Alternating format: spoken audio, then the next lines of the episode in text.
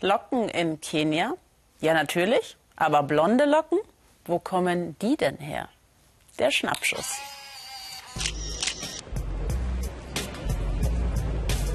Klein oder groß, blond oder weiß. Hier trägt jeder Locken. Alle diese jungen Leute hier bekommen heute ihre Zulassung als Anwalt vor Gericht. Aber warum tragen sie heute noch diese Perücken?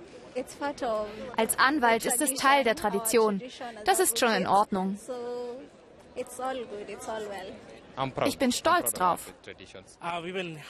Mir haben heute einige gesagt, wie lächerlich wir aussehen und wir wären besser ohne dran. Doch heute trägt auch James Anyanswa seine Perücke mit Stolz. Vier Stunden vorher.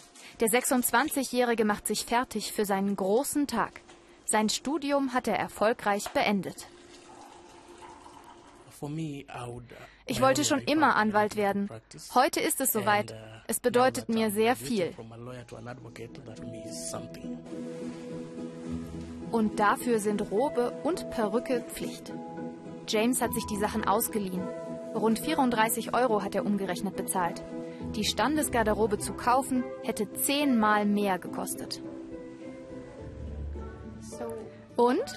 Wie findest du es? Ich sehe gut aus, aber ich bin kein großer Fan der Perücke. Es erinnert mich an die Kolonialzeit.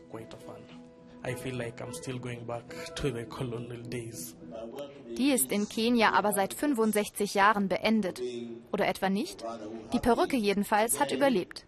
Verantwortlich dafür ist die Gesellschaft der kenianischen Anwälte.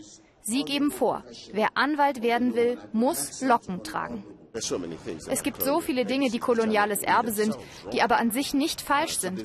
Und das gilt auch für die Roben und die Perücken. Und schließlich komme das Rechtssystem auch aus dieser Zeit. Vorgeschrieben ist der koloniale Kopfschmuck aber nur an diesem Tag. Danach entscheidet jeder selbst. Zu kolonial oder nicht, das wird in Kenia immer wieder diskutiert, bislang ohne Folgen. Für die 273 neuen Anwälte wird die Perücke aber schnell zur Nebensache. Endlich am Ziel. Alle sind einfach nur stolz. Ich bin so glücklich, danke mein Sohn. Und manch einer oder eine sorgt dann doch rasch für die eigene kenianische Tradition.